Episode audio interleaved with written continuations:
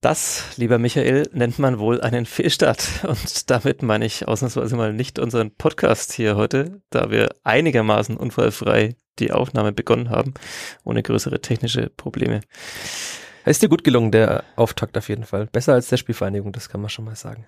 Ja, ähm, wobei, der Auftakt des Auftakts war ja auch gut. Aber ähm, lass uns gleich einfach ausführlich drüber reden und vorher noch die wichtigen Dinge herlegen, bevor wir die vergessen und dann uns auch noch ein Fehlstart äh, vorgeworfen wird. Ich äh, möchte den Sponsor unseres Podcasts nennen, der wieder weiter mit an Bord ist. Wir haben es ja schon geahnt und gehofft. Die äh, Sparkasse führt natürlich. Vielen Dank an der Stelle natürlich, dass ihr uns weiterhin unterstützt und äh, unser Gehalt ein bisschen, zumindest in Teilen, auffedert. Ja, ja, ich dachte schon, so auffedert, ich bin gerade schon wieder ein bisschen ja, ich, äh, Wortfindungsstörungen. Ich dachte, dass du jetzt gleich sagst, unser Gehalt aufstockst, aber. Aufstockt, das wäre schön, wenn es unser aber Geld wäre dann, glaub, aber das, das, geht alles in die Verlagskasse. Ja, ich glaube auch. Der Fürther Flachpass wird Ihnen präsentiert von der Sparkasse Fürth Gehen Sie mit uns auf Nummer sicher, gerade in Zeiten wie diesen. Denn wir bieten Ihnen unsere persönliche Beratung jetzt auch über Skype an. So bleiben Sie zu Hause und verfolgen bequem am eigenen Bildschirm, was Ihr Berater online erklärt. Einfach nur den Link in Ihrem E-Mail-Postfach öffnen, schon sind Sie live miteinander verbunden. So ist es. Jetzt sagt Thomas Korell uns allen nochmal, was das hier eigentlich ist. Und dann steigen wir aber sowas von ein in die nach DFB-Pokal Blamagenberichterstattung. Blamage, das Wort darf man doch nicht benutzen. Ach so, okay. Das erklärst du mir gleich, warum. Thomas Korell ab. Vierter Flachpass, der Kleeblatt-Podcast von nordbayern.de. Ihr hört den Vierter Flachpass, den Kleeblatt-Podcast von nordbayern.de. Mit mir im Studio ist Michael Fischer. Hi. Guten Tag, Sebastian. Mein Name ist Sebastian Gloser, so ist es. Und ähm, ja, bevor wir einsteigen mit dem Spiel in Babelsberg ähm, gegen den SV Babelsberg 03, der Vierter, erklär mir noch kurz, Blamage darf man nicht sagen, weil ich nicht zu negativ immer sein mit der Spielvereinigung. So. Mir wurde ja gesagt, ich bin viel zu negativ, war ich in der letzten Saison angeblich zu negativ. Deswegen werde ich mich dagegen verwehren, dass wir jetzt hier von einer Blamage sprechen. Okay. Denn man kann ja immer in der ersten Runde rausfliegen, wie gestern ja auch die Frankfurter Eintracht gezeigt hat. Man kann alles, man kann alles. ähm, lass es uns aufrollen und ähm, ja, es, sollen wir mit unserer wunderbaren Kategorie Moment der Woche beginnen oder willst du den einfließen lassen in deine Erlebnisse in Potsdam, Schrägstrich, Berlin? Ja, wir haben dir ja hier in der Lokalsportredaktion vor einigen Jahren den Namen Struktur gegeben, deswegen darfst du gerne bestimmen, wo ich, wir den Moment. Der, du bist die Struktur. Echt? Du bist ich die Struktur. dachte, der Kollege Keplavi wäre die Struktur. Aber Ui, der ist die Ideenwerkstatt. Der ist die Edelfeder. Und die Edelfeder. Hm. Okay, ähm, Struktur. Äh, nee, wir fangen heute nicht mit dem Moment der Woche an. Ähm, sa sag mal, was hast du dir gedacht, als es nach 113 Minuten immer noch 2 zu 2 stand? Hast du dir gedacht, okay, jetzt dann gleich Elfmeterschießen und dann war's das, weil es dann halt immer so läuft? Oder hast du dir gedacht, jetzt kommt gleich noch der Lucky Punch für Fürth? Ich habe gedacht, es gibt Elfmeterschießen, weil die Spielvereinigung da dann schon langsam verzweifelt wirkte, fand ich. Da kamen dann so Schüsse von Julian Green, der in den Babelsberger Nachthimmel geschossen hat. Paul Seguin hat weit übers Tor geschossen. Und man merkte, dass sie nicht mehr diese spielerische Lösung finden können oder nicht mehr wollen oder einfach nicht mehr dazu in der Lage waren in dem Moment, sondern halt irgendwie versucht haben, den Ball ins Tor zu bringen. Und das sah dann schon ein bisschen verzweifelt aus. Seguin hat dann auch sehr mit sich gehadert nach diesem Schuss, den er weit übers Tor gehauen hat. Und Gleichzeitig ist der Regen nur so heruntergeprasselt vom Himmel. Die Babelsberger Fans haben ihre Mannschaft immer lauter angefeuert und das sah schon alles dann sehr nach dieser viel zitierten Pokalsensation aus, zu der es dann ja auch äh, wurde nach 120 Minuten und äh, zwölf Elfmeterschützen. Mhm. Ja, das ist komisch. Manchmal kann man es dann irgendwie schon so absehen, ne? dass dann auch so diese Stimmung so passt. Also dieser Regen, ähm, meine nicht, dass jetzt Bundesliga-Profis mit Regen mehr Probleme hätten als äh, Spieler aus der vierten Liga oder so, aber, aber das ist schon irgendwie erstaunlich. Man sieht es dann so, die, die Zuschauer kommen auf, ist ja auch noch ein bisschen ungewohnt überhaupt, dass wieder so Zuschauer da sind, dass wieder so eine Heimatmosphäre aufkommt und dann natürlich eine noch euphorische, weil halt der Underdog irgendwie führt. Ja, man muss dazu führt, auch sagen, dass ja 10.000 Zuschauer in das Stadion reinpassen, also 3.030 Zuschauer ausverkauft, klingt erstmal wenig. 3.000 Zuschauer in einem 30.000er Stadion ist anders als in einem Zehntausender Stadion. Gefühlt war ja auch Corona vorbei in Babelsberg. Also, die standen auf der Gegengerade, ist das ja dort der Heimblock komplett dicht an dicht. Es gab eine Choreo zu Beginn, Pyro-Aktionen, lautstarke Gesänge. Am Ende hat das ganze Stadion gesungen, alle sich in den Armen gelegen danach. Also das war schon quasi eine Vor-Corona-Stimmung. Super Spreading Babelsberg. Ja, es waren ja alle getestet oder geimpft oder genesen am Eingang. Ja, und wie wir wissen, kann man ja als Geimpfte auf keinen Fall die Delta-Variante und so auf aber das Fall. soll ja hier nicht der Corona-Podcast von nordbayern.de werden. Ähm, Corona News Update. äh, äh, eig eigentlich hätte ich gedacht, dass ich mit dir heute so ganz locker über deine schöne Dienstreise ähm, in die Hauptstadt sprechen kann. Du ein bisschen von Berlin erzählst, ein bisschen davon, wie es im, im Kali war und ob das jetzt irgendwie, mal abgesehen von Wetter, ähm, eigentlich ganz ein schöner Ausflug war und ist. Und dann, naja, kam es irgendwie anders und jetzt muss man leider über das Spiel sehr intensiv reden wahrscheinlich. Es war trotzdem ein schöner Ausflug, das kann man Ja, dazu schön. sagen. Also ich habe mir auch dann auf der Heimfahrt am Sonntag gedacht, wenn da jetzt man hätte schreiben müssen und es so viel passiert ist und man die ganze Zeit den Text wieder umgeschrieben hat und der Text noch länger und noch länger wurde und man sich dann schon für den Online-Text zwei verschiedene Vorspänne überlegt, weil entweder Clipper kommt weiter und es ist dann eine von dir genannte Blamage oder die Spielverhandlung kommt dann doch mit einem ich sage den Begriff jetzt nicht, sonst müsste ich ins Phrasenschwein äh, was reinwerfen, mit einem Auge davon. Ähm, und aber ansonsten von der Atmosphäre her, wenn man auch vergisst, dass da vielleicht ein bisschen auf so gewisse Grundlagen, die man in eineinhalb Jahren Pandemie gelernt hat, verzichtet wurde, dann war es eigentlich ein schöner Ausflug im Stadion. Das war super Atmosphäre. Der kleine Underdog hat gekämpft ohne Ende und hat sich am Ende dann belohnt und ist eine Runde weitergekommen. Also so rein aus neutraler Fußballsicht war das eigentlich ein schöner Ausflug. Äh, hattest du den Ground schon? Und Ich hatte den Ground noch nicht, Und hat mir gefehlt. du als erfahrener auch Auswärtsfahrer, ähm, zählt es überhaupt dann noch jetzt als, als Ground, wenn du als Berichterstatter da bist? Oder zählt Ich war doch da und ich habe 90 Minuten gesehen. Das ist ja bei so Groundhoppern immer das Problem. Ja. Man muss mindestens 45 gesehen haben. Ich habe ja sogar 120 plus Elfmeterschießen gesehen. Also darf ich ihn doppelt abhaken reicht, vielleicht. reicht doppelt. Aber muss man dann nicht irgendwie im Fanblock sein? Reicht, Glaube ich, auch ne, die ganzen? Groundhopper gehen doch auch nur auf die Haupttribüne, weil sie sich gefakte Presseausweise machen. Ah, Grüße ah. an der Stelle an die Menschen, die das tun. Okay, vielleicht sollte man darüber eine Sondersendung machen. Naja, zurück zum Ernst der Lage. Ähm, die Spielvereinigung ist in der ersten Runde des DFB-Pokals ausgeschieden. Ich versuche jetzt mal ein bisschen Struktur reinzubringen. Äh, es ist ja auch jetzt heute unsere Folge vor dem Bundesliga-Start. Das heißt, wir werden heute noch einen weiten Bogen spannen. Aber bevor wir da drauf kommen, mit welcher Startelf du äh, gegen Stuttgart äh, einsteigen würdest in die Saison und äh, wir nochmal die Torhüter-Diskussion äh, abhandeln und vielleicht noch vieles weitere, ähm, müssen wir trotzdem natürlich noch ein paar Worte verlieren. Also ja, mal abgesehen davon, dass natürlich dieser Pokal immer eine schöne Gelegenheit ist, ein paar Euro extra zu verdienen, das wissen wir alle und äh, Knapp 250.000 hat die Spielvereinigung hat sie verpasst. ja, verpasst ist richtig, aber verloren nicht, sie hatten es ja noch nicht. Sie hatten aber- jetzt verpasst. Ja, ja. Also, nachdem er jetzt auch gehört hat, ähm, und es ja auch die Zitate so entsprechend sind, dass das auch sozusagen der Verkauf von Anton Stach äh, auch für klamme Kassen sozusagen auch ein wichtiger Schritt nochmal war, dann kann man sich natürlich vorstellen, dass auch die erste Runde oder sagen wir mal das Erreichen der zweiten oder vielleicht sogar dritten Runde natürlich auch nochmal hilfreich gewesen wäre, um vielleicht dann im Winter davon nochmal nachzulegen oder einen Perspektivspieler zu holen, was auch immer. Ähm, aber gut, Geld ist natürlich jetzt erstmal nach, nachrangig. Äh, äh, ich muss mich bremsen, ich bin heute so, so in Fahrt, ich weiß gar nicht warum.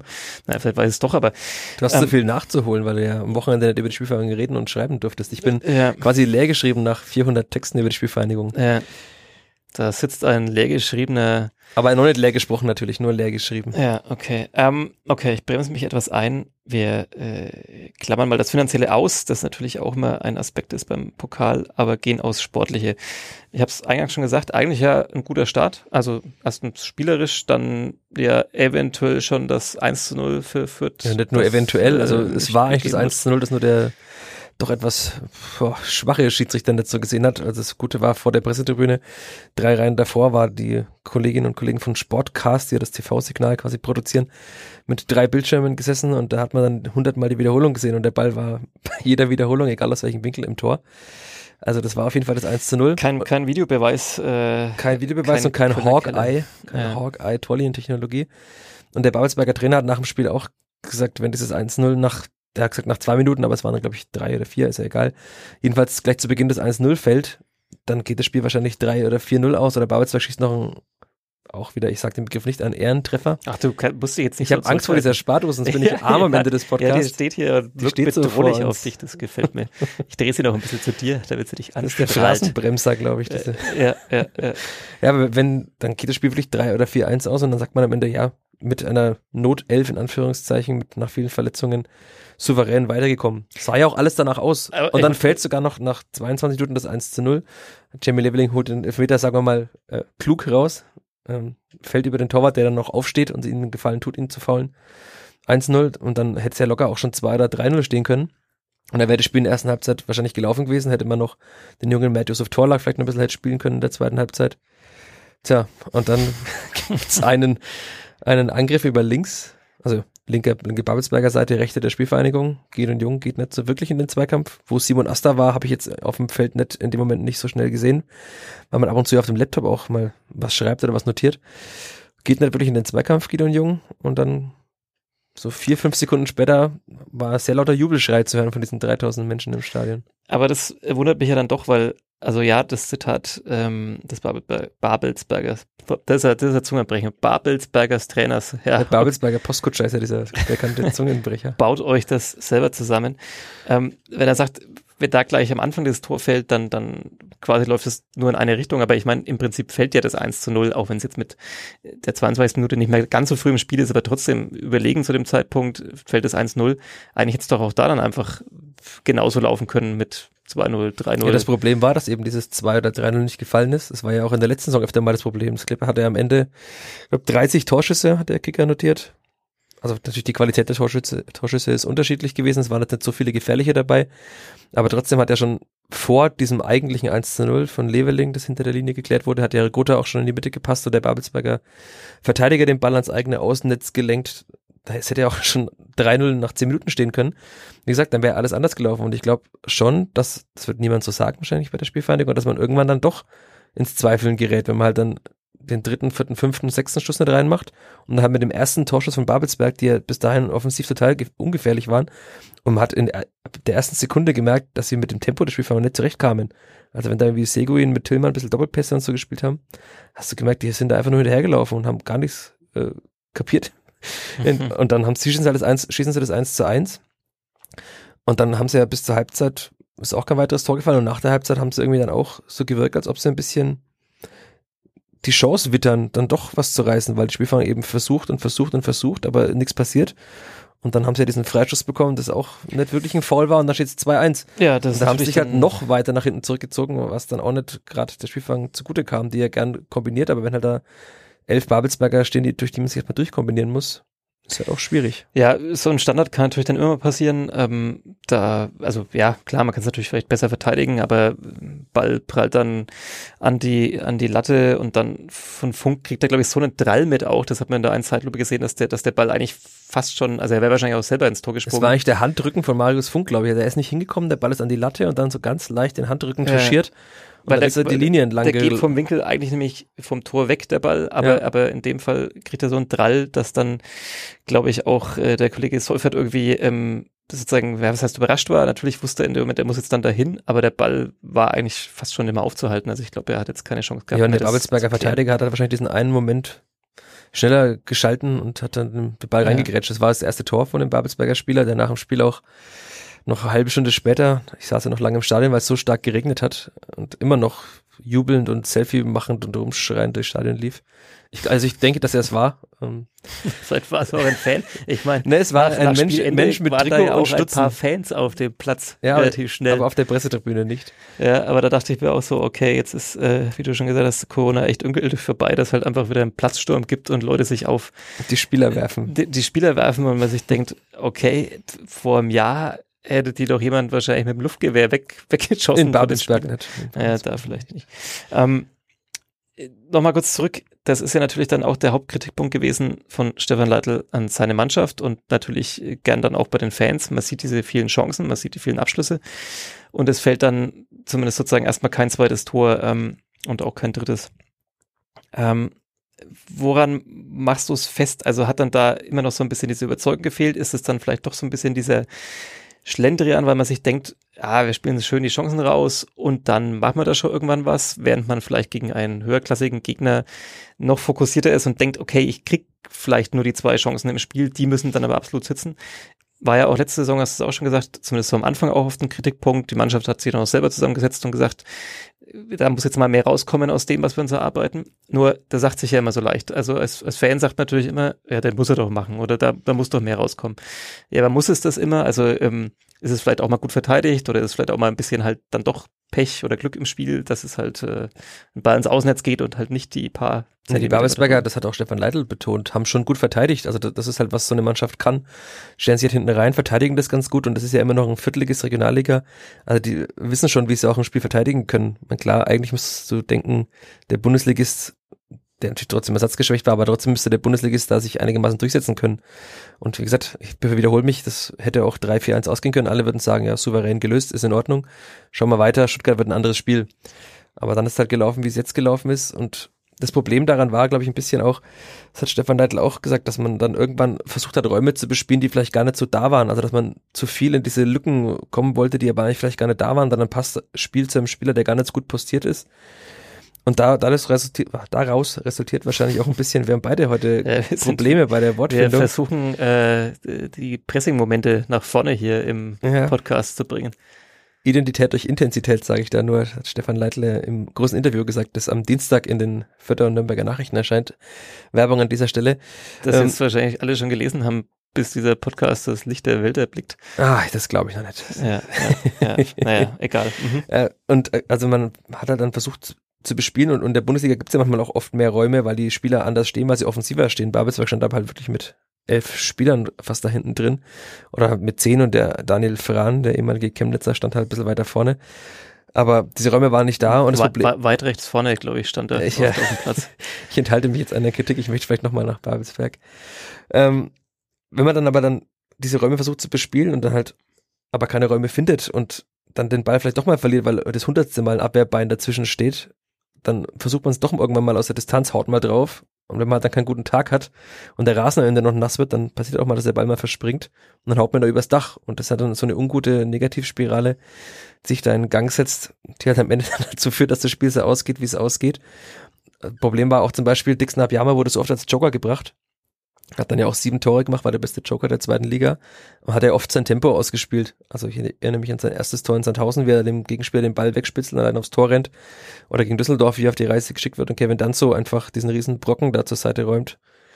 Und das waren, diese Lücken waren einfach nicht da. Und Dixon Abiyama hing dann auch immer in der Luft, weil letztendlich der technisch beschlagene Spieler, der sich durchkombiniert, sondern er brauchte diese Tempomomente, dass er ins Laufen kommen kann. Kam er aber nicht und war dann auch relativ wirkungslos als Joker knallhart analysiert von unserem Taktikexperten Michael Fischer. Ja, der Flo Zenger wird uns wahrscheinlich auslachen, der richtige Taktikexperte, was wir hier für einen Quatsch erzählen. Ja, vielleicht, aber ähm, ich muss ja gestehen, ich habe es äh, nicht geschafft, das Spiel von Beginn an zu sehen, ähm, aus diversen Gründen habe dann irgendwann ähm, behauptet äh, zu Hause, dass ich jetzt äh, kochen werde, um mich in die Küche zurückzuziehen. Ich habe natürlich dann tatsächlich auch gekocht, wäre jetzt irgendwie äh, schwer zu faken. Dann irgendwann nach einer Stunde. Hättest ja was bestellen können. ja, und dann heimlich den Boden unten an der Tür abpassen.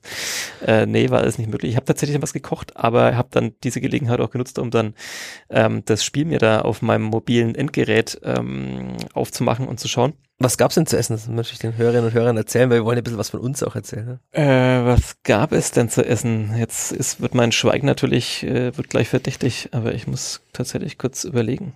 Ja, das Spiel war so spannend, dass du gar nicht zum Kochen kamst. Ja, ich, ich habe irgendwie improvisiert. Ich wollte, äh, ich wollte ein, ein indisches Eiercurry machen. Ui.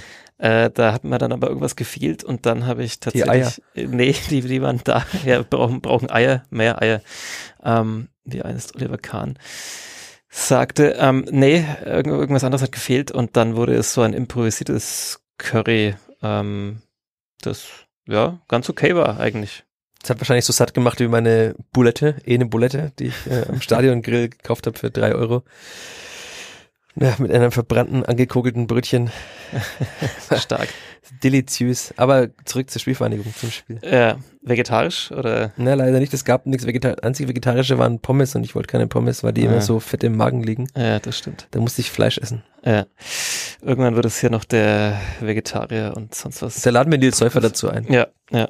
Und dann erzählst du von Buletten und ich erzähle von den äh, vom vegetarischen Curry, das ich gemacht habe während die Spielvereinigung. Und ich, das, das wollte ich eigentlich sagen. Ich habe in dem Moment eingeschalten, als es den Freistoß für Babelsberg gab und das 2 äh, zu 1. In der 70. Minute viel, Ja, sehr spät. Aber ich wusste ja, ich habe noch ein bisschen Spielzeit vor mir, da kann ich locker noch gucken. Ähm, und, und dachte mir so, okay, jetzt habe ich eingeschaltet, jetzt fällt da direkt das Tor.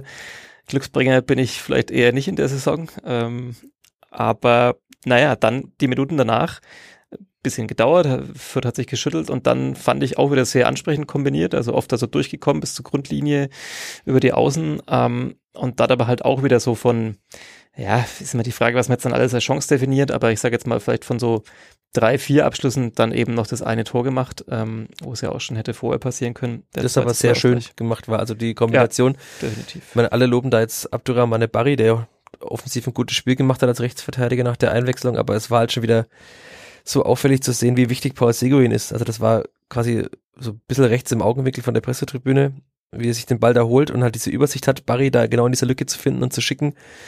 Da hat sich wieder gezeigt, dass er halt der absolute Chef auf dem Platz ist und dieses Spiel in jeder Sekunde ähm, dirigiert. Also das war, war von ihm schon super, die Flanke war gut, ein guter Laufweg von Green, guter Kopfball. Hätte davor auch mal so laufen können, aber ist es halt leider nicht. Ähm, ja, dürfen wir vielleicht nicht zu laut sagen, falls äh, mehrere Spieler diesen Podcast hören, aber ähm, also wir sind schon die Paul Seguin Ultras, oder? Ja, ich mag ja diesen blablabla Ultras äh, Style nicht, weil dann irgendwelche Menschen sich Helene Fischer Ultras nennen und dann die ganze Zeit atemlos singen. Das auch gut, erinnert auch mich gut. da immer dran. Aber äh, als also als Journalist darf man kein Fan sein, aber von, von, von der Spielweise ja. von Paul Seguin, davon wie er sich auf dem Platz verhält, kann man schon ein äh, bisschen Fan sein. Also ja. guter Junge. Er ist, er ist guter Junge, wenn wir einen guten Musikgeschmack ja, ja. in den Podcast bringen. Dann können wir vielleicht dieses Spiel noch schnell zu Ende abhaken und abhandeln. Ähm, es geht dann in die Verlängerung. Ähm, da hatte man dann tatsächlich relativ früh das Gefühl, dass jetzt irgendwie beide nicht mehr so ganz, äh, also Babelsberg vielleicht eh nicht, aber auch, auch die Spielverlängerung nicht so richtig, ja, das letzte Risiko vielleicht auch gehen, äh, weil man sich denkt, naja, wenn man dann doch irgendwie offen dasteht, dann, dann sieht man richtig blöd aus. Ähm, und dann geht's ins Elfmeterschießen und da wissen wir alle, ähm, und da werfe ich doch mal zwei Euro rein. Ich muss gleich dazu sagen, für alle Hörerinnen und Hörer, ich habe ja auch die zwei Euro von letzter Woche, die ich im Homeoffice nicht einwerfen konnte, vorher noch brav ins ja, Straßenschwein eingeworfen. Stimmt. Gott, hoffentlich kriegen wir das überhaupt wieder auf, diese Kleberdose. Nee, wenn nicht, dann lassen wir halt ähm, ja wir hatten den härtesten Schuss bei der Spielvereinigung, den lassen wir dann drauf schießen und dann zerspringt die Dose bestimmt, dann kann ja, man das Geld aufsammeln. Das könnte sein. Ja, ähm, noch, noch ganz, ganz kurz, mhm. also weil du sagtest, äh, nicht mehr so zwingend äh, in der Verlängerung, das war natürlich dann auch dieser Regen, der da eingesetzt hat, war dem Spiel der Vierter nicht unbedingt zuträglich. Also man kann halt schwierig äh, schnell was kombinieren. Der Schiedsrichter, jetzt ist es der Platz. Wie viel, welche Ausreden finden wir denn noch? Ist ja wie in der A-Klasse hier. Ja, wie in der A-Klasse. Da kommen wir später, auf die A-Klasse kommen wir später noch zurück, auch nochmal Spoiler. Okay. Das beim Moment der Woche. Mhm, okay. Und dann natürlich das Elfmeterschießen, ich habe es mir fast dann schon gedacht, also die, die ganze Atmosphäre, ich habe das auch in dem Text beschrieben, die war einfach so, dass man dachte, die Babelsberger packen das jetzt. Also die hatten dieses, diesen unbedingten Willen, hat man dann gesehen, auch vor dem Elfmeterschießen, als sie quasi in dem Kreis standen und dieser Schrei, das wirkte alles so entschlossen. Die Zuschauer auf den Ringen, dann noch das, der, was war das, der dritte Schuss war das dann von der Gotha, der gehalten wurde, wo er eigentlich den Torwart verlädt und alle denken sich, wenn er trifft, abgebrühte Gotha halt wieder, wie er den Spiel im, im Spiel den Elfmeter auch schon getroffen hat. Mhm. Und der Torwart denkt sich halt, ja, machst du das nochmal mit mir und kratzt sich den Ball. Dann ist es ja eigentlich schon wieder so, dass Marius Funk diesen Elfmeter danach hält. Das war eh, also ich fand das krass, dass Marius Funk ja bei fünf von fünf Elfmetern in der richtigen Ecke war. Mhm. Beim letzten ist er der Ball ja irgendwie so ganz leicht unter dem Bauch durchgerutscht. Das, das sind auch wieder so Momente, da, wenn er halt den Ball dann doch hält, dann am Ende gewinnt Spielfahrer das Spiel. Ja. Und dann verschießt halt der Maxi Bauer noch, der mir sehr leid tat, weil er davor ein so gutes Spiel gemacht hat. Und dann verschießt er.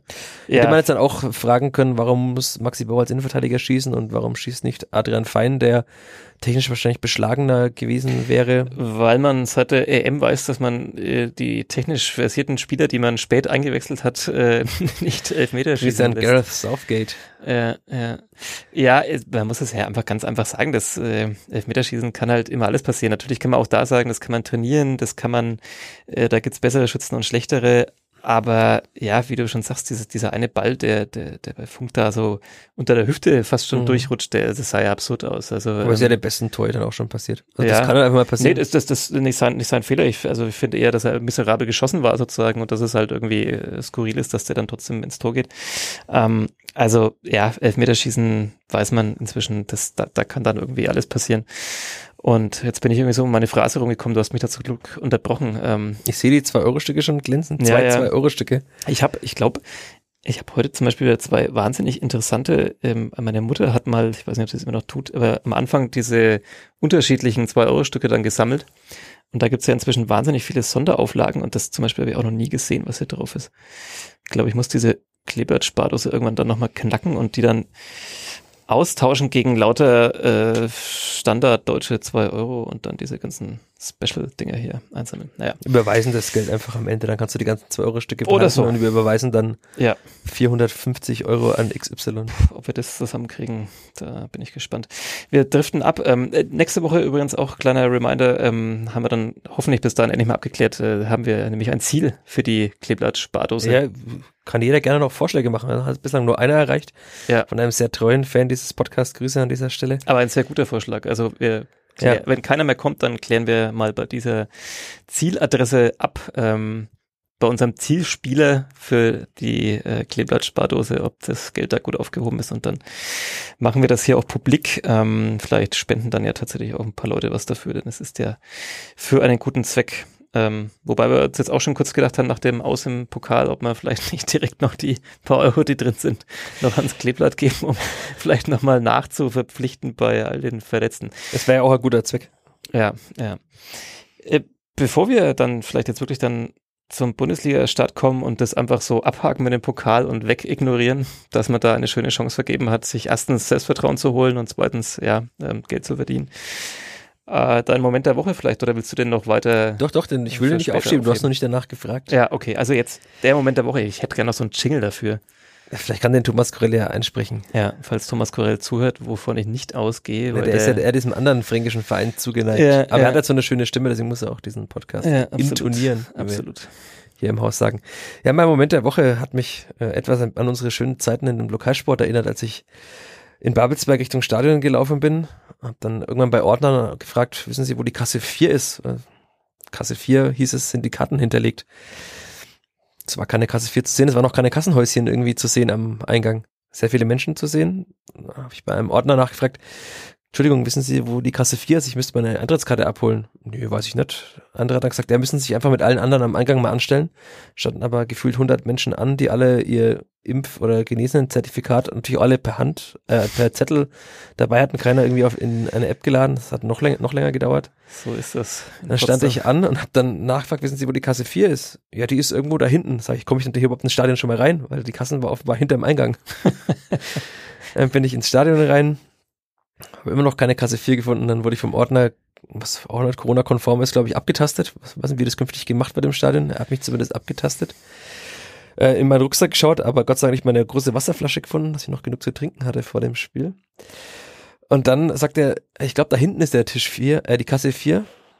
Und dann war da tatsächlich ein äh, kleiner Stehtisch mit zwei netten Frauen, die eine große Kiste vor sich hatten. Und dann habe ich mich angemeldet, vorgestellt, habe gesagt, ah ja, der Fischer, Nürnberger Nachrichten, da hätten wir noch eine Eintrittskarte für Sie. Und dann habe ich die Eintrittskarte bekommen, war aber wahrscheinlich schon im Stadion.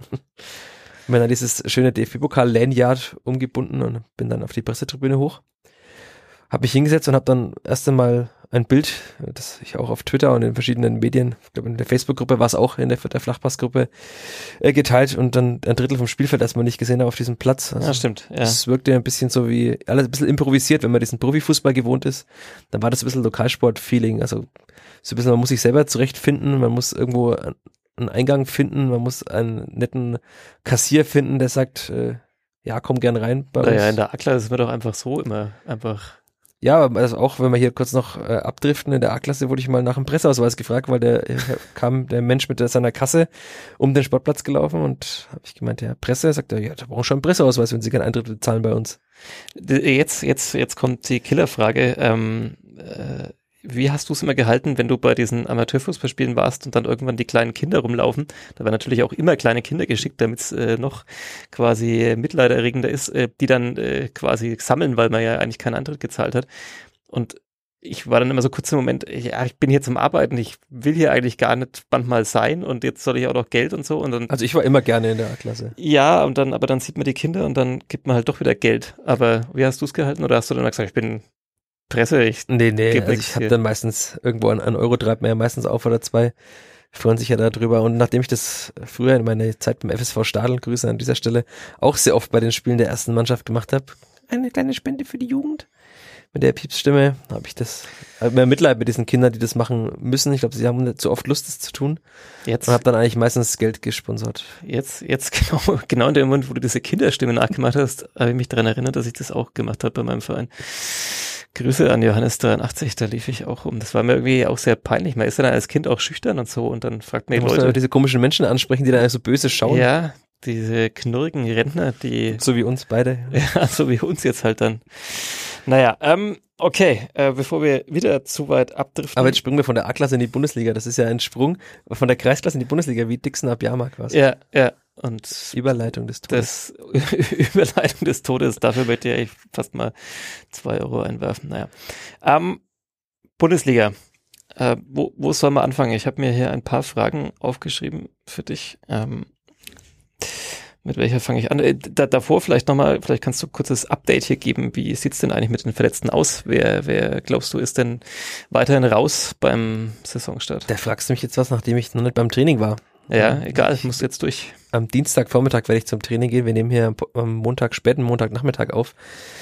Äh, ich kann mir fast nicht vorstellen, dass äh, Harvard Nielsen und Marco Mayhofer weiterhin noch ausfallen werden, weil die schon im Trainingslager ausgefallen sind und ich glaube auch, dass das schon mal noch eine Vorsichtsmaßnahme war. Harvard Nielsen zum Beispiel hat ja auch schon beim Testspiel gegen Hoffenheim schon wieder mitgespielt. Bei Marco Mayhofer dieser Schlag auf den Oberschenkel, der Pferdekuss, sah im Trainingslager überhaupt nicht schlimm aus und er fällt jetzt seit über drei Wochen schon aus. Also ich kann mir es gut vorstellen und ich hoffe es auch für die Spielvereinigung, dass beide mitspielen können am Samstag. Bei Max Christiansen glaube ich nicht, dass er mitspielen wird, nachdem er ja immer noch krank war und letzte Woche nur Fahrrad gefahren ist. Also da spricht man offenbar dann ja offenbar vom Trainingsrückstand, den er auch hat. Also er wird auch nicht spielen. Simon Asta hat sich ja angeblich auch verletzt am, am Samstag in äh, Babelsberg, hat auch offenbar einen Schlag auf den Oberschenkel bekommen. Schlag auf den Oberschenkel ist jetzt schon ist, die ist, Überschrift ist, über diese Saison bei der Spielvereinigung. Ist das der, die neue Schambeinentzündung? Wahrscheinlich, ja. Ja. Ich habe mir letzte Woche beim Basketballspielen eine wahnsinns Knieprellung zugezogen, aber weil ich jetzt lange Hosen anhab, kannst du das nicht sehen, wie grün und blau mein Knie ist. Aber naja, zu viel Privates soll man ja hier. Ja, aber Marco Mayhofer wurde sie offenbar auch dann sehr schnell blau und so weiter. Das sah im Trainingslager überhaupt nicht schlimm aus, wie er da also über ein Bein drüber geflogen ist im Zweikampf, war so eine Spielform.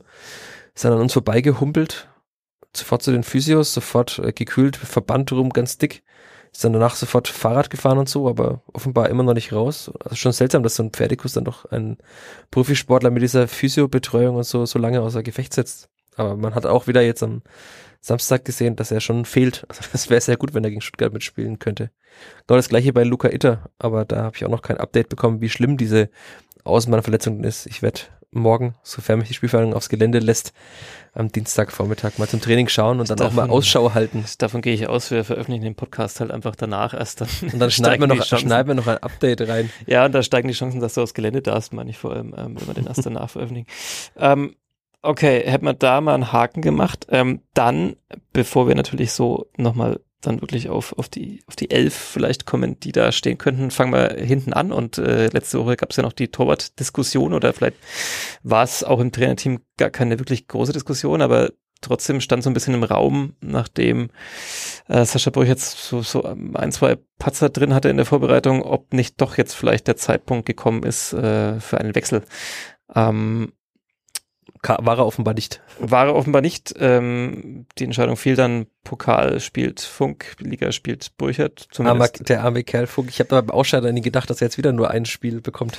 Das ist natürlich besonders fies. Aber wer weiß, ich meine, es ist ja jetzt nicht so, dass äh, Sascha Burchert für 34 Spieltage bereits gebucht ist, sondern ähm, wer weiß, wie es dann läuft, auch wenn wir es ihm natürlich nicht wünschen, dass er sich da Patzer schön, erlaubt. so negativ. Nein, gar nicht. ähm, aber ich, aber ich, ich, ich sag nur, ich möchte nur, ich möchte nur äh, Marius Funk eine Perspektive aufzeigen, dass ja, diesen Podcast hört, Grüße. Ja, dass es vielleicht nicht das einzige Spiel war. Man muss ja auch sagen, also er hat auch am Samstag wieder eigentlich fehlerlos gespielt. Er ist, war bei den Flanken sicher, er ist hat eine, einmal kam er auch raus, hat man richtig gesehen, mit der Faust rausgesprintet aus dem Tor, die, die Ecke weggefaustet fußballerisch gut. Er musste ja nicht viel halten. Bei den beiden Toren hat er keine Chance gehabt. Ich höre da so eine leichte. Ich bin ein Paul Segel, aber auch ein Marius Funk-Fan. Ich mag ihn schon immer, wie er spielt in Fürth. Ja, okay, dann lass uns jetzt ein, ein Pro und Contra machen oder hier eine, eine äh, Zwei-Meinung-Diskussion.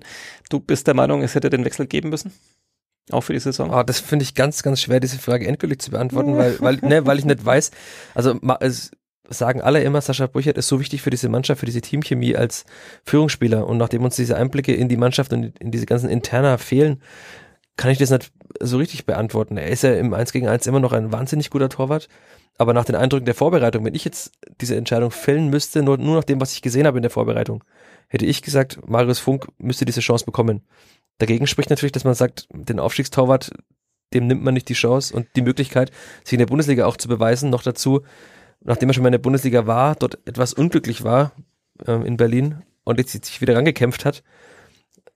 Aber wie gesagt, äh, jetzt wollte ich nur, nur du lachst mich hier schon an. Na, ich wollte, ich wollte so ein schönes Streitgespräche vom Zaun brechen und dann äh, jetzt, äh, hast du alle Argumente, die ich bringen wollte für Brüche, dass du jetzt alle aufgelistet und alle Argumente. Ja, ich bin gewohnt, hier alles in der Vorbereitung alleine zu machen, ja, alle Texte. Äh, deswegen. Ich darf ja nichts mehr. Ich darf ja nur noch podcasten hier. Ich bin zum, zum Technik zum Te Technik-Äffchen. Ja, ich will dich nicht ich arg stressen, weil du bist der Papa, deswegen weiß ich ja, ja, ja. dass das auch oftmals stressig ist. Ja, ähm, äh, ja, okay, kein Streitgespräch. Du sagst nach der Vorbereitung Funk, aber nach den Gründen, die du auch aufgezählt hast. Äh, ich, ich hätte es tatsächlich auch erstmal so gehalten. Also ich finde, äh, dass, dass einfach der Ausstiegstorwart dann da ein gewisses Vorrecht hat. Also sozusagen, der hat die Leistung gebracht, konstant, hat sich bewiesen und hat das mit erreicht. Ähm, was natürlich nicht heißt, dass alle, die aussteigen, dann automatisch eine Stammplatzgarantie haben. Natürlich braucht es neuen Konkurrenzkampf äh, und den gibt's ja auch auf verschiedenen Positionen. Aber ähm, ich finde trotzdem, dass, dass derjenige dann anfangen muss. Und ja, ich sehe es schon auch, auch wenn ich natürlich auch gerade letzte Saison mit, mit Corona wenig Einblicke hatte. Ich glaube trotzdem tatsächlich auch, dass der etwas wichtig ist, so als einer der erfahrenen Spieler, gibt's ja auch nicht so viele davon jetzt äh, in Fürth. So ein Lautsprecher, einer, der, der verbal da auch vorangeht und, und bin aber auch der Meinung, dass äh, ja, wenn sich da jetzt nochmal so ein paar Patzer summieren sollten, dann, dann finde ich, muss man dem anderen auch mal eine Chance geben. Ich meine, man redet immer so, dass, dass, dass das so ganz wichtig ist, dass der Torwart so, so langfristig spielen kann, dass sich da das mit der Abwehr auch irgendwie alles so, so einspielt. Aber ich denke mir dann trotzdem manchmal so, also man muss dann doch da nicht mehr so ein, so ein, so ein Staatsding draus machen, so ein, so ein wie, wie, wie beim, beim Bundeskanzler oder bei der Bundeskanzlerin dann ein Misstrauensvotum gestellt wird. Also man kann doch auch mal sagen, jetzt hat er mal zwei, drei schlechte Wochen gehabt. Ähm, jetzt stelle ich mal die andere. Ja, aber einen Torwartwechsel will man ja auch nicht dann alle zwei, drei Wochen machen. Wenn dann der andere auch nicht funktioniert, wovon ich bei Marius Funk Faust nach oben äh, nicht ausgehen würde, aber dann kann man nicht wieder zurückwechseln. Fast. Ja, aber also dann, das aber ist dann, meistens dann schon etwas ja, Endgültigeres, ne? Klar, man entzieht dann da vielleicht jeweils einem auch ein bisschen das Vertrauen, aber ich, ich denke mir immer so, ey, dann, dann gönn ihm mal eine Schaffenspause, auch vielleicht so mental irgendwie und lass den anderen mal zwei Wochen spielen und, und klar, wenn der dann performt, dann wird es wieder schwierig zu sagen, warum musst du jetzt wieder raus? Aber man kann das ja auch kommunizieren. Man kann ja auch sagen, okay, du kriegst jetzt zwei, drei Spiele, der andere schaut sich das mal von außen an, soll neues Feuer fangen und dann geht er auch wieder rein, wenn er im Training die Leistung bringt und so weiter. Ähm, aber, Stefan Leitl würde uns ja. jetzt einen Vortrag halten, warum er das als Trainer äh, besser nicht macht. V völlig, völlig zu Recht wahrscheinlich, aber ähm, äh, deswegen sind wir auch die Laien und schreiben über all diesen Quatsch und, und, und Stefan Leitl ist, äh, ist Trainer und jetzt Bundesliga-Trainer. Aber ähm, ja, ich finde es tatsächlich auch schade. Also ich habe jetzt, äh, ich habe ja noch deine für die für unsere Beilageseiten sozusagen auch das nochmal gelesen, was du über die ganzen Spieler geschrieben hast und auch über die Torhüter. Und ich finde es tatsächlich immer schade. Ich meine, wir reden jetzt über die zwei, da gibt es ja auch noch einen dritten hm. Ähm, und dann noch einen vierten, der jetzt natürlich erstmal für andere Aufgaben eingeplant ist, aber aber trotzdem. Ich, das ist, finde ich, so ein, wie soll ich sagen, so ein, so ein bisschen so ein Dilemma vom Fußball. Also ich beschäftige mich ja auch viel mit Handball und Basketball und ich finde tatsächlich, das hat schon was sehr schön ist, dass man da relativ viel wechseln kann und das dann eben eben nicht so so ein Thema ist. Im Handball wird ja auch oft während des Spiels schon Genau, wechselt. da kann man ständig durchtauschen. Natürlich gibt's da auch so eine Nummer eins und eine Nummer zwei und alles und, und, und klar gibt's da auch Machtverschiebungen und so. Aber dass, dass, dass dem Fußball manchmal, da finde ich ein bisschen schade, dass das dann, klar, auf dem Feld kannst du viel besser durchwechseln. Ähm, dass dann da so ein Torhüter halt echt, also manche so Jahre verbringen, damit auf der Bank zu sitzen. Ähm. Ja, Marius Funk hat äh, glaub, fünf Spiele gemacht für die Spielvereinigung, wenn ich es richtig gerade im Kopf habe, aber er ist ja äh. 2016 schon da und ich fand immer, wenn er gespielt hat, war er gut. Also das muss man erstmal schaffen. Oftmals haben Torhüter dann ein bisschen Anlaufprobleme und so. Also letztes Jahr, als er gegen Aue gespielt hat, hat man die ersten zehn Minuten so ein bisschen gemerkt, dass er ein bisschen unruhig war und danach halt total sicher. Und aber also er kann sich fast nicht erlauben, jetzt noch ein oder zwei Jahre auf der Bank zu sitzen in Fürth, weil dann ist er 27 und hat seit sechs Jahren nicht mehr gespielt. Ja, zwar werden die Torhüter ja bekanntlich auch äh, noch besser mit dem Alter und, und sind jetzt nicht so, nicht so von der Position nicht, nicht die, wo man äh, ja, hoch und runter laufen muss. Äh, da kann man schon auch mit, mit Anfang Mitte 30 theoretisch ja Oder mit über 40 wie Chichi. oder mit über 40 auf hohem Niveau spielen. Aber, aber klar sind es gefühlt so vielleicht manchmal so ein bisschen verlorene Jahre, auch wenn es die Tore bestimmt selber auch anders sehen. Ich finde es irgendwie schade. Ich bin für eine Revolution im Fußball. Ich bin dafür, die Tore deutlich breiter zu machen und zwei Tore aufzustellen. Wie, wie wäre das? Das wäre für die Spielfahrer gut. Vielleicht würden sie dann öfter mal das Tor treffen. das ist jetzt sehr gemein. ähm, jetzt, man muss ja immer dazu sagen, ich habe mir auch vor dem Podcast nochmal und jetzt auch auf Vorbereitung auf die kommende Bundesliga-Saison nochmal anguckt. Die Spielfahrer hatten 69 Tore letzte Saison. Man hat ja so oft gesagt, die hatten zu viele Chancen und haben so viel nicht gemacht. Branimir Gotha haben manche ja schon vom Chancentod gesprochen, er hat am Ende 16 Tore geschossen, das ist ja wahnsinnig gut. Und 69 Tore war die zweitbeste Offensive der Liga. Also wenn die Spielfang alle, war die Hälfte nur der Chancen noch gemacht hat, die sie vergeben hat, hätte es wahrscheinlich eine FC Bayern Quote von 99 oder so gehabt. Mhm. Also man muss es immer ins Verhältnis setzen. Wenn eine Mannschaft natürlich sich 25 Chancen erspielt und daraus fünf macht, fällt es mehr auf, als wenn sich eine Mannschaft wie Babelsberg drei Chancen als, äh, spielt und davon zwei Tore macht. Soll man an der Stelle nochmal für alle TV-Kommentatoren Dummies nochmal erklären den Unterschied zwischen Effektivität und Effizienz? Mach mal eine eigene Folge dazu. Ja, okay, mach mal eine eigene ich glaub, Folge. Ja, irgendwo beim Pokalhören am Wochenende auch wieder einer gesprochen, dass eine Mannschaft an Effektivität. Äh, ja, das macht mich jedes Mal so wahnsinnig dabei. Es ist doch so einfach, sich das zu merken. Erklär's doch mal. Nee, wir machen eine Sonderfolge. Also das, das, das braucht jetzt, das führt jetzt zu weit weg und ähm, wir müssen doch so viel besprechen. Aber, Die Uhr aber, läuft ja auch schon neben uns so bedrohlich weiter. Ja, Rot auf dem Rot Bildschirm. läuft sie, das macht mich auch total nervös ist hier im neuen Programm. In Babelsberg ist die Uhr äh, weiß auf grün gelaufen. Aber ah. das war der Pokalhintergrund, deswegen. Okay, okay. Noch so ein kleines, schönes Bildlein. Aber wir waren dann immer in Babelsberg, wir gehen schon weiter jetzt. Wir gehen jetzt weiter. Ähm, Aber weil du vorhin noch die anderen Torhüter mhm. angesprochen hast, das hat Stefan Neidl extra auch nochmal betont, also dass, wie zufrieden er mit der Entwicklung von Leon Schaffran, dem dritten Torwart ist, der gefühlt gar nicht spielt, also auch bei den Amateuren hat er nicht so viele Spiele gemacht. Und jetzt in der neuen Saison bei der U23 hat auch entweder Lasse Schulz, der vierte Torwart, der im Trainingslager auch dabei war, gespielt, oder Max Bünke, Bünke heißt er, glaube ich, aus der U19. Also da wird Leon Schaffran jetzt auch nicht so viele Spiele machen und sich dann trotzdem ranzukämpfen, für die Mannschaft auch wichtig zu sein, sich selber immer verbessern zu wollen. Das nötigt dann schon Respekt ab, wenn man ja quasi keine Perspektive eigentlich hat, groß zu spielen.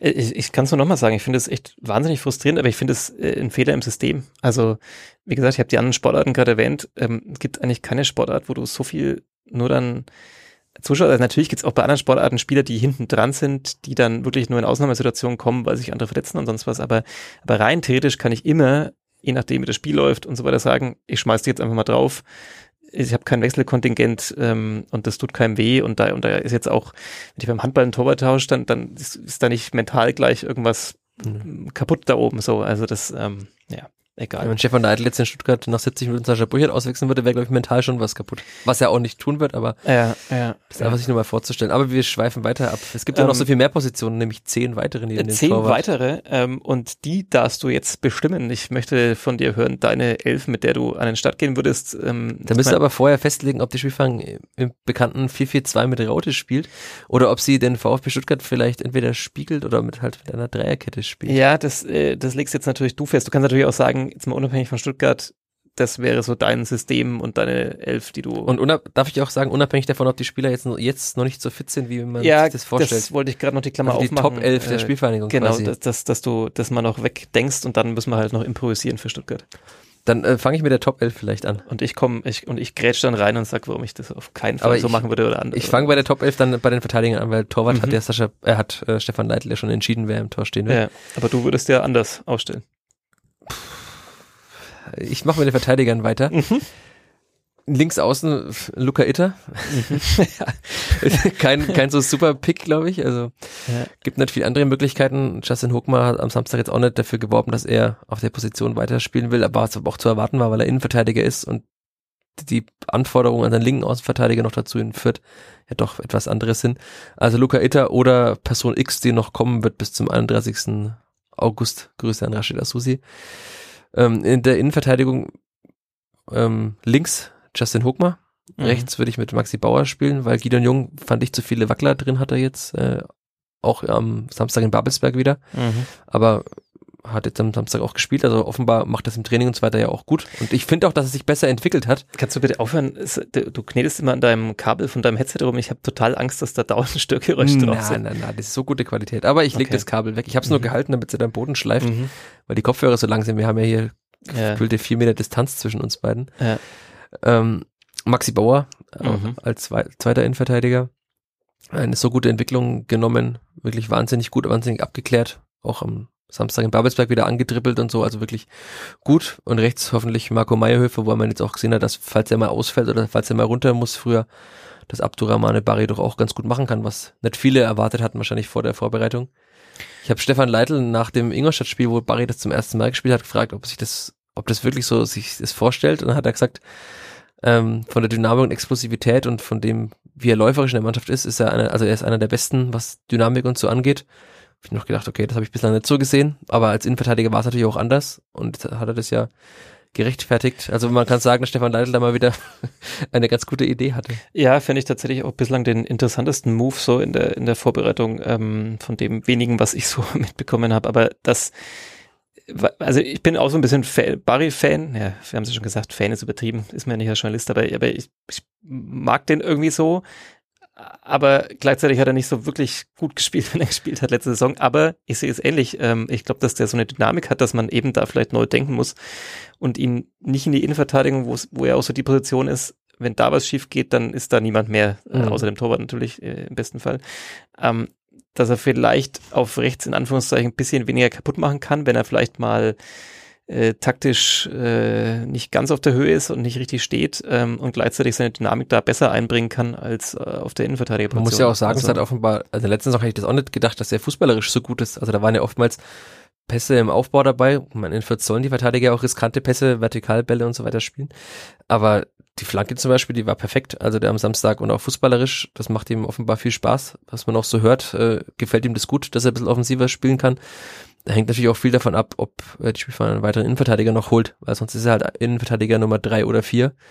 Und wenn mal einer ausfällt, wird er auch Innenverteidigung spielen müssen, außer Ja. man holt noch einen oder zwei, wovon ich mal maximal einem ausgehe, weil man ja auch noch äh, Hans Saper hat, die Innenverteidigung spielen kann. Genau, dann hätten wir die Mhm. äh, Viererkette, wenn Mhm. wir jetzt in diese bekannten 4-4-2 mit Raute äh, spielen. Da würde ich auf die sechs, ich habe ja deswegen vorhin gesagt, äh, alle fit, äh, Adrian Fein stellen, wenn er denn mal irgendwann fit ist. Äh, momentan ist er noch nicht, also er wirkt noch nicht so, auch am Samstag war das kein gutes Spiel von ihm, fand ich, als er eingewechselt wurde. Aber er hat beim HSV das ja schon mal gezeigt, vor zwei Jahren, dass er das sehr gut kann.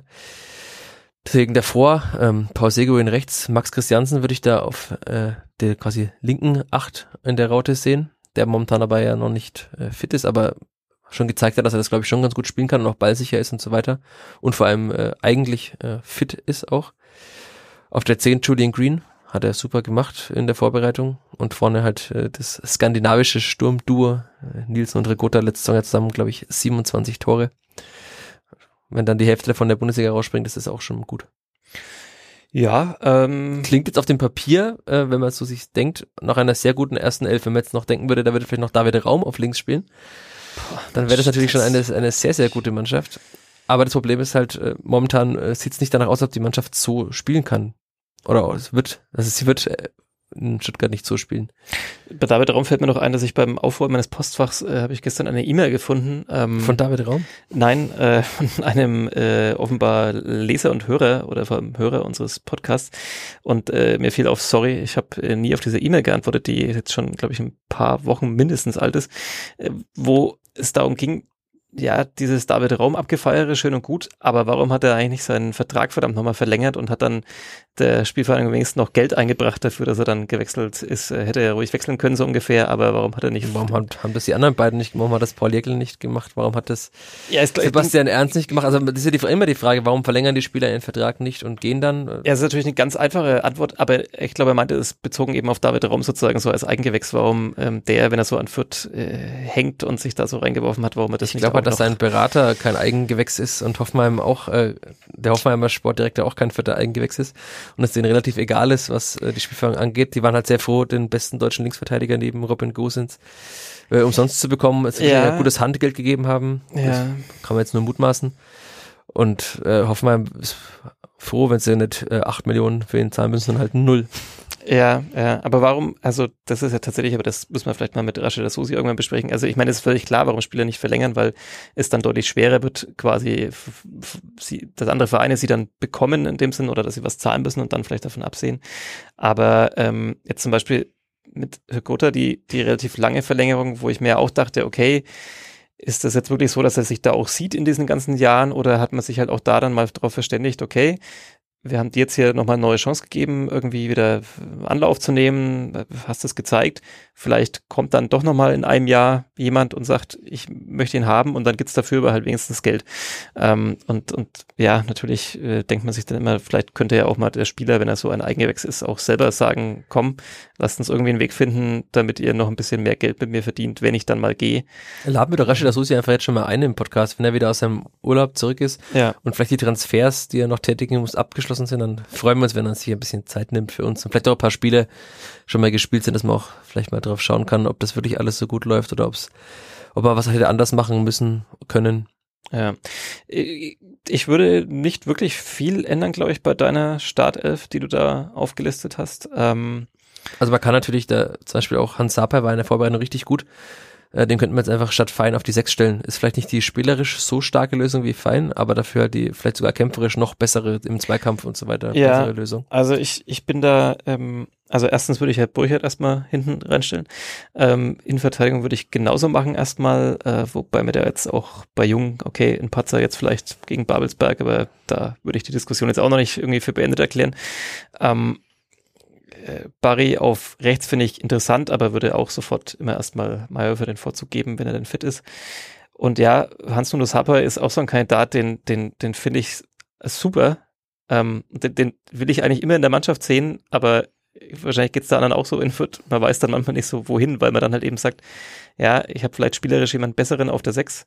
War ja Ähm, mit Anton Stach so, aber Anton Stach ist ja Ja, weg. Also ich hätte jetzt auch in meiner Top 11 Anton Stach auf die 6 gestellt, was wahrscheinlich auch nochmal besser gewesen wäre, ja. weil halt die Mannschaft dann eingespielt wäre. Da hätte man eigentlich nur die eine Position auf der 8 ersetzen müssen. Ja, und dann bin ich bei der Raute, ähm, da bin ich so hin und her gerissen. Also erstens, Paul Seguin finde ich tatsächlich fast immer noch besser, wenn er auf der 6 spielt. Hat er am Auch- Samstag auch gemacht. Ja, auch wenn man weiß, dass er, glaube ich, lieber da auf der rechten Halbposition spielt, weil er dann ein bisschen offensiver, ein bisschen torgefährlicher sein kann und das ja auch super funktioniert hat letzte Saison, aber gefühlt ist er immer noch, noch ein bisschen besser, wenn er das komplette Spielfeld da so vor sich hat.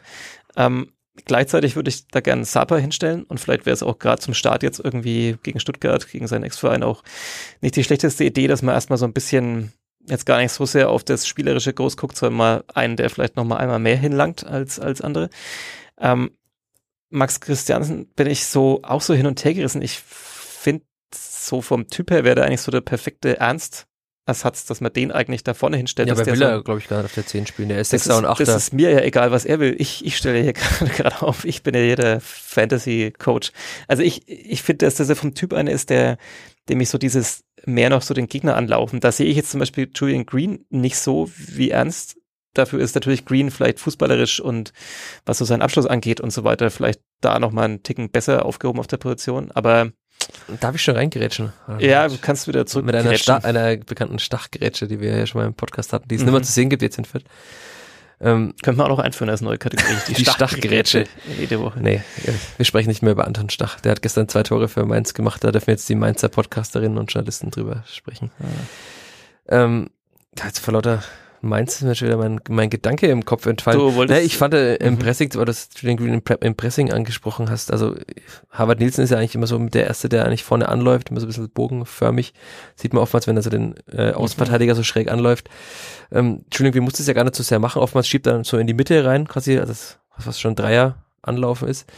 Aber ich finde, das kann er schon. Ähm, und er ist auf der 10, finde ich, sehr gut aufgehoben, weil er Ja. eigentlich einen sehr, sehr, sehr guten Abschluss hat, den er Ja. jetzt am Samstag ähm, bei seinen Distanzschüssen nicht so gezeigt hat, aber also eigentlich ist offensiv ja auf Er der, ist ja ich, eigentlich fa- so ein ich finde eigentlich, dass er auf der ihn- 10 eine qualitative Steigerung zu Sebastian Ja. Ernst ist. Ja, das ist der Punkt. Also die Frage ist, wie man diesen Zehner definiert. Ähm, früher hat man halt gesagt, das ist so dieser Kreativspieler, der, der, der das, das Spiel dann lenkt, aber eigentlich Aber das ist ja Paul Seguin.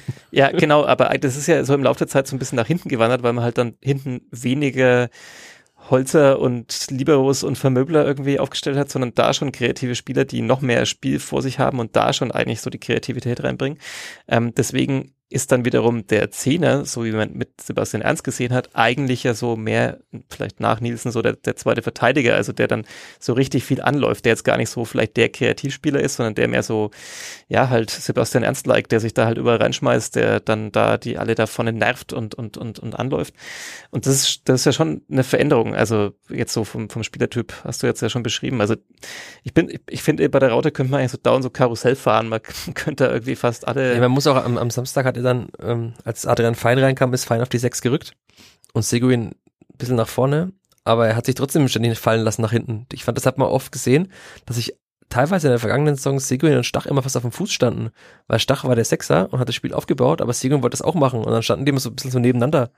Und, Also- und Fein wiederum, finde ich, ist er kein klassischer Sechser, so wie man ihn zumindest früher definiert hätte. Vielleicht Nee. ist er einer, wie man jetzt definiert. Ja, man kann natürlich auch sagen, dass äh, Sapai auf der 6 oder Sapai auf der 6 und Fein und äh, Stach, äh, Stach sage ich schon, Fein und Seguin auf der 8 spielen. ja. Aber ich sehe schon, du willst äh, Christiansen und alle irgendwo weiter vorne haben. Aber ich glaube, ich, man wird Christiansen nie auf der 10 Ja. sehen. Das kann ich dir schon mal sagen. Ja, vielleicht muss ich auch ein Fünfer-Mittelfeld bauen, ähm, dann doch eben nur hinten drei Verteidiger und dann könnte man wiederum mit, äh, mit, mit Seguin, mit Sapai, ähm, mit Christiansen, ähm, Green Das wird nicht so kommen. und wen habe ich jetzt vergessen? Wen wollte ich da noch? Äh, Seufert gibt's ja auch noch zum Beispiel. Seufert aber ich glaube, das, das wird nicht so. Aber, aber klar, wenn wir jetzt auf Stuttgart zum Beispiel blicken, weil wir ein bisschen hier so Fantasy-Spiele machen, wenn man mit der Dreierkette spielen will, was ich wir da ja gegen Hoffenheim zum Beispiel im Test gemacht haben, sie haben angefangen mit dem Viererkette, das hat nicht funktioniert, weil Hoffenheim so offensiv stark war. Und dann haben sie die auf diese Dreier-Fünferkette umgestellt mit drei Innenverteidigern. Können sie ja machen mit Maxi Bauer, Hochmar und Jung. Und dann sind ja die beiden Außenverteidiger eigentlich äh, Trainer sprich Schienenspieler, die quasi diese ganze Außenbahn alleine spielen. Schöner Begriff. Cheated Spieler, herrlich. Ach, moderne Fußballbegriffe. Ja, ist schön. Machen wir Ich- ein Bingo. Ich werf einfach mal, einfach nur ist keine Phrase, aber ich werf einfach mal zwei Euro ein, einfach für den Schienenspieler. Genau. Aber dadurch hätte man ja diese defensive Stabilität schon mal, die ein Sechser normalerweise gibt, weil das Zentrum verdichtet ist. Also haben hat er Ja. dann drei, schrägstrich fünf Spieler nach hinten. Und wenn die Vierter dann davor noch mit einer Sechs von mit Sapai spielen und vielleicht noch Stach, also Dopp, als Doppelsechs mit Stach. Oder, Stach. ach Gott, oh Gott, oh Gott, das ist Seguin. Ich, Ja, ich- ich, so- ich, sorry, ich, mache jetzt mal, ich trinke mal einen kleinen Schluck Wasser Ja, jetzt hier trink- nebenbei. Trink, trink mal einen Schluck Wasser. Sorry, wenn ich dich in die Realität zurückholen muss. Anton Stach ist nicht mehr da.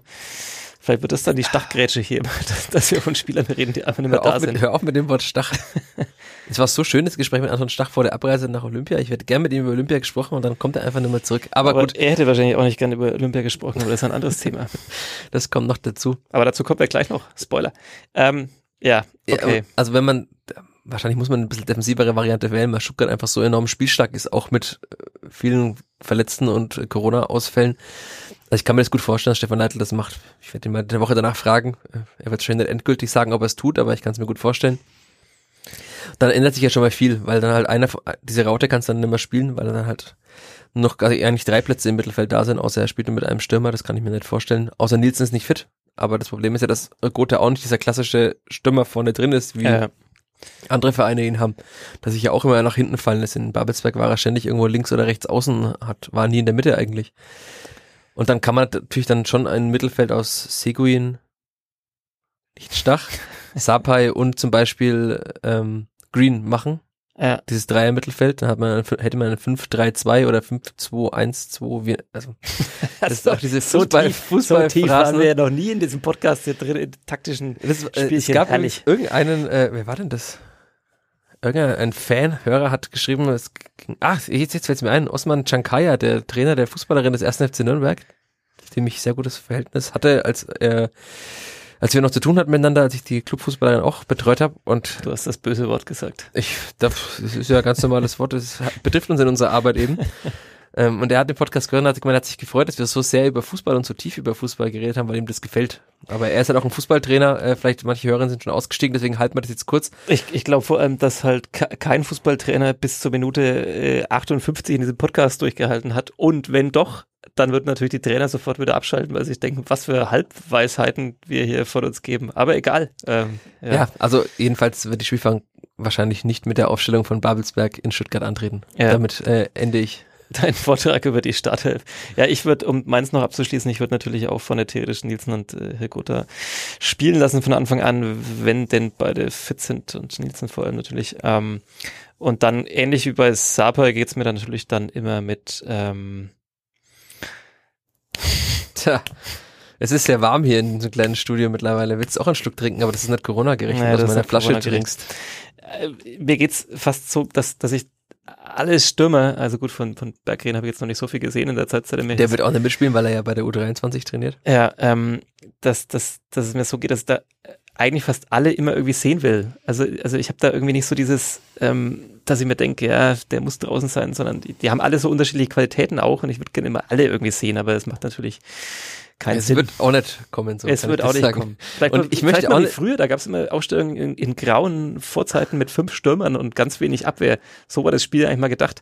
Vielleicht könnten wir Fürth irgendwie jetzt einfach mal mit. Es mit haben ja gar nicht so viele Angreifer, nachdem Jessic Nunn kam, der übrigens am Samstag in ähm, Babelsberg da war, zugeschaut hat. von der Reha aus Berlin. er ist relativ gut schon gelaufen, das hat mich überrascht. Okay. Also er gibt auch Fotos, wie er auf dem Platz war nach dem Spiel. Ich glaube, das geht aber immer relativ schnell Ja. mit dem Laufen, aber alles andere ist dann schwieriger.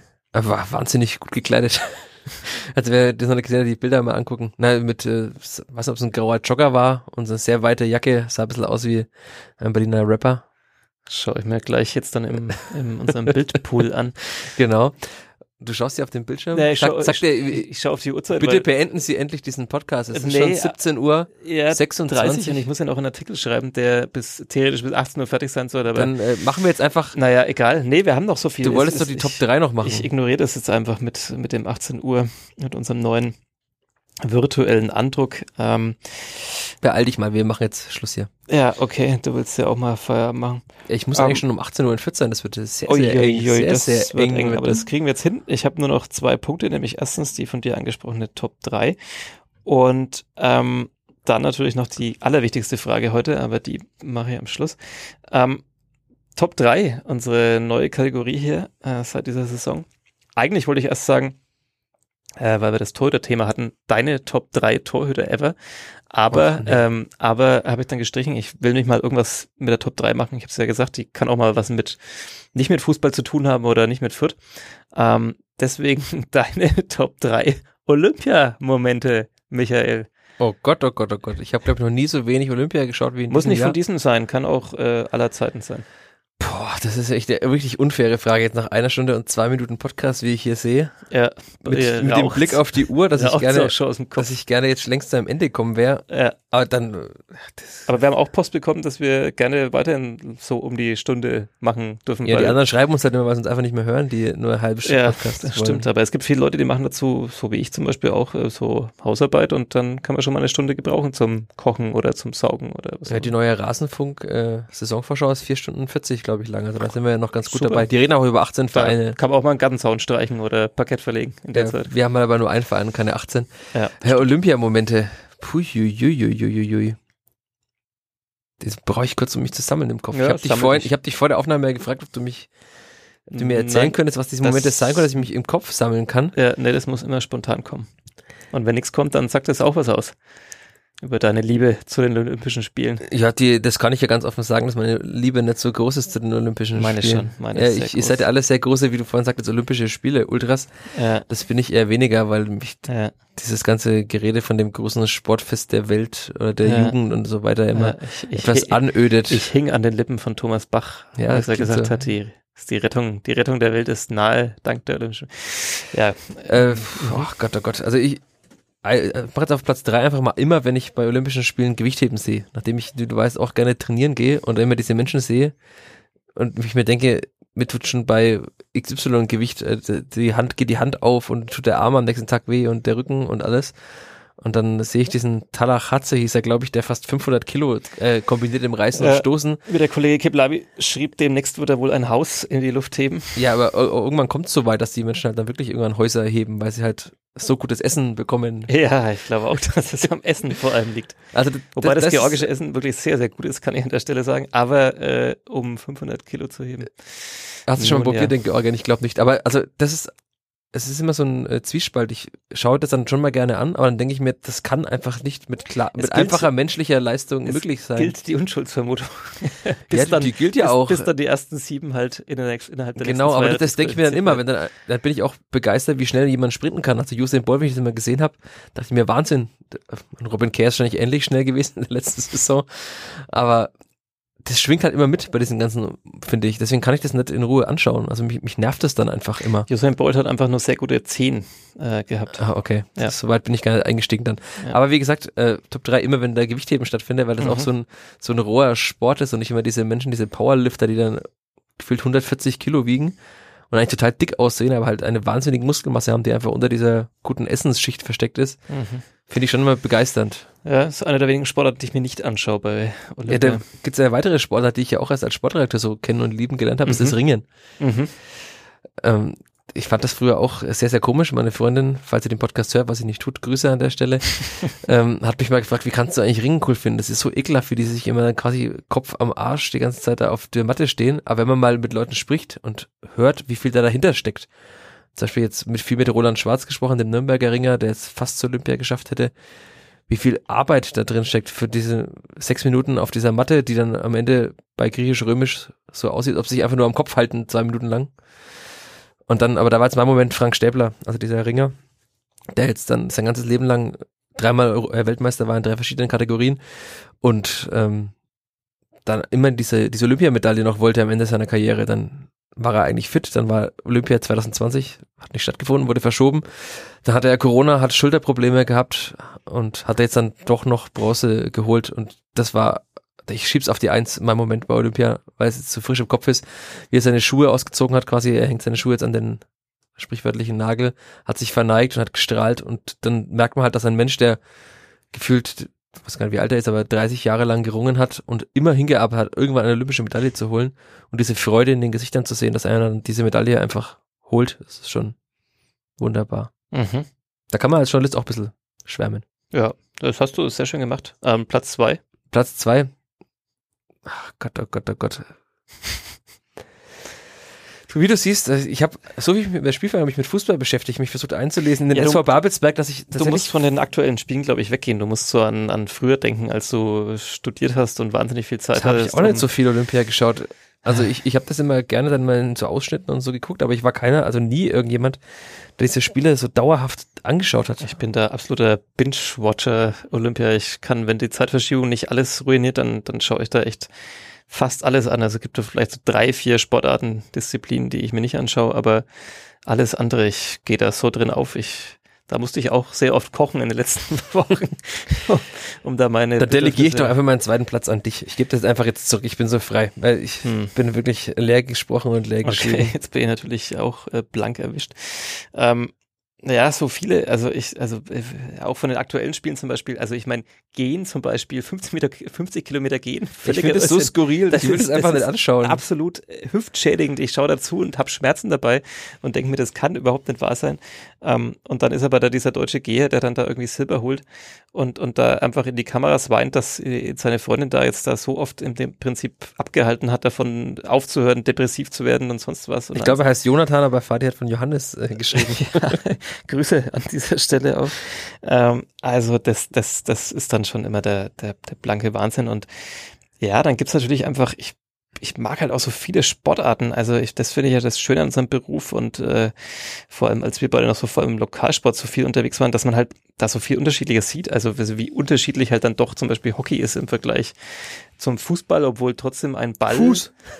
Sorry. kurzer Reflex. ein Ball im Spiel ist, das Ganze auch in einem Rasen stattfindet. Ähm, und trotzdem ist es so eine andere Fuß. Welt und, und alles so anders. Also, ähm, Für alle Hörerinnen und Hörer, die jetzt nicht wussten, wovon wir gerade da sprechen, äh, schaut euch mal ein Hockeyspiel an, dann wisst ihr, warum wir ständig Fuß rufen. Ja. Na gut, äh, ich, ich, ich könnte da, ich könnte da jetzt hunderte Momente aufzählen, aber Ich, muss sagen, das war jetzt keine schöne Top 3 von uns, die wir da gemacht haben. nee, das muss vielleicht besser machen wir werden. die nochmal beim, beim nächsten Mal schön. Wir sind Fußballreporter, das merke ich schon, Ja, zumindest ja. ich. Ja, der Frank Busemann, Zehnkampf, es ist, ich, ich, ich könnte da, also, so, so, so richtig setzt bei mir so 2000 ein mit, mit, mit Sydney. Ähm, davor habe ich es bestimmt auch schon geschaut, aber, aber da setzt es so richtig ein. Also fantastisch. Naja, jetzt äh, haben wir schon die Stunde längst überschritten und trotzdem bleibt ja noch eine Frage und die musst du jetzt natürlich noch beantworten und ich leider auch. Auf welchem Platz wird die Spielvereinigung Kräuter Fürth denn diese Saison ähm, beenden? Willst du vielleicht anfangen damit? Ähm, kann ich schon machen. Ich muss gestehen, ich habe noch keine Zeit gefunden, äh, mir das schöne Sonderheft der Kicker-Kollegen durchzuarbeiten und mir so ein bisschen die, die Konkurrenz anzuschauen, was die alle so getrieben haben auf dem Transfermarkt. Aber ich, das ist ja eigentlich mir eher alles egal. Ich gehe einfach immer nur so völlig egozentristisch von, von dem einen Verein aus und äh, denke mir dann, wo, wo wird er landen, was schaffen die? Ich sage, die Spielvereinigung steigt nicht ab. Sie muss auch nicht in die Relegation und beendet die Saison auf dem 15. Rang. Okay, dann, äh, ich, letztes Jahr habe ich ja Platz 17 getippt. ich sage in dieser Saison wird die, Spiel, wird die Spielvereinigung 16. spielt Relegation und äh, revanchiert sich beim Hamburger SV in der Relegation. Der Ah, HSV, der mit Tim Walter ein sehr gut Fußball spielt, aber irgendwann dann so viele Gegentore bekommt durch diese sehr wilden Rochaden auf dem Platz. Und dann spielt die Spielvereinigung äh, 1 zu 1 in Hamburg und 0 zu 0 zu Hause. Das, also da würde ich auch äh, Ja. viel Geld zahlen dafür, für dieses Szenario. Ja, das ist jetzt mein Tipp. Platz 16 und Relegation Okay. und dann aber der äh, Ligaverbleib durch die Relegation. Das ist lustig, weil letzte Saison, als ich hier mit dem Kollegen Florian Jennemann, Grüße, ähm, saß, haben wir ja auch äh, quasi zwei Plätze im Moment, wie war's? Hat irgendwas mit 9 und 11 oder irgendwie sowas, oder? Ich glaube, ich habe acht getippt und er zehn oder so. Irgendwie, also wir waren auch sehr nah beieinander, aber trotzdem weit davon entfernt, richtig zu liegen am Ende. Ähm, und ja, lassen wir uns mal überraschen. Wir können jetzt ja eigentlich in dem Sinn, ja, was heißt nur positiv überrascht werden, aber also Ich glaube, Zweiter wird die Spielvereinigung nicht in dieser Saison, das können wir schon mal sagen. Eher nicht, aber Und Achter glaube ich jetzt auch nicht. ja, aber Zehnter auch nicht. Wer, ja, wer weiß, wer weiß, wer weiß. Ich, ich, mir ist der Platz ja eigentlich eh völlig egal. Ich habe das ja schon oft in den Podcasts unseres Verlagshauses erwähnt, egal in welchem. Wir haben jetzt hier schon einige gemacht und einige durch. Ähm, mir geht's einfach nur darum, dass die weiter cool spielen und schön spielen. Und ähm, ja, ich weiß schon Ergebnisse und so weiter. Aber ich. Stefan Leider würde ja. sagen, wenn man gut spielt, dann kommen irgendwann auch die Ergebnisse. Ja, damit möchten wir es halten und das als Schlusssatz nehmen. Ähm, jetzt sind wir äh, heiß auf den Ligastart. Und durch im Kopf? Äh, durch im Kopf und ignorieren einfach dieses kleine Malheur im Pokal. Ähm, Pokal War da interessiert irgendwas? eh niemanden mehr. War da irgendwas? Ich glaube nicht. Ähm, und äh, ja, denken, dass alle, die da draußen uns zuhören und die vielleicht jetzt immer noch zuhören, äh, sich auch wahrscheinlich auf den Saisonstart freuen. Und dann würde ich sagen, nächste Woche ähm, sitzen entweder wir zwei wieder hier oder wir haben einen Gast, müssen wir mal gucken. Ja, wir hätten gerne Gäste. Es ist halt etwas schwierig mit den Ja, Corona-Regeln, äh, mit Spielern zum Beispiel zu sprechen. Ja, aber das kriegen wir auch wieder hin, entweder per Verbindung oder wir machen es draußen oder wie auch immer. Ähm, aber jetzt schauen wir uns doch erstmal den Auftakt an gegen Stuttgart und sind gespannt, was da rauskommt. Und vor allem, welche Startelf denn da steht. Können wir dann abgleichen, wie, wie wenig Wenn Ahnung ich wir ähnlich so gut liege wie mit meiner prognostizierten Startelf für Babelsberg, die so überhaupt nicht gestimmt hat, dann zeigt das wieder, wie super Experten wir sind. Ja. In diesem Sinne, vielen Dank fürs Zuhören da draußen. Ähm, das war der vierte Flachpass, der Kleeblatt-Podcast von nordbayern.de. Warum sage ich das eigentlich mal am Ende? Weil das sagt jetzt, glaube ich, Thomas Korell gleich auch nochmal. Mehr bei uns im Netz auf nordbayern.de. Ja, In diesem super. Sinne. Und jetzt, Ciao. tschüss. Mehr bei uns im Netz auf nordbayern.de.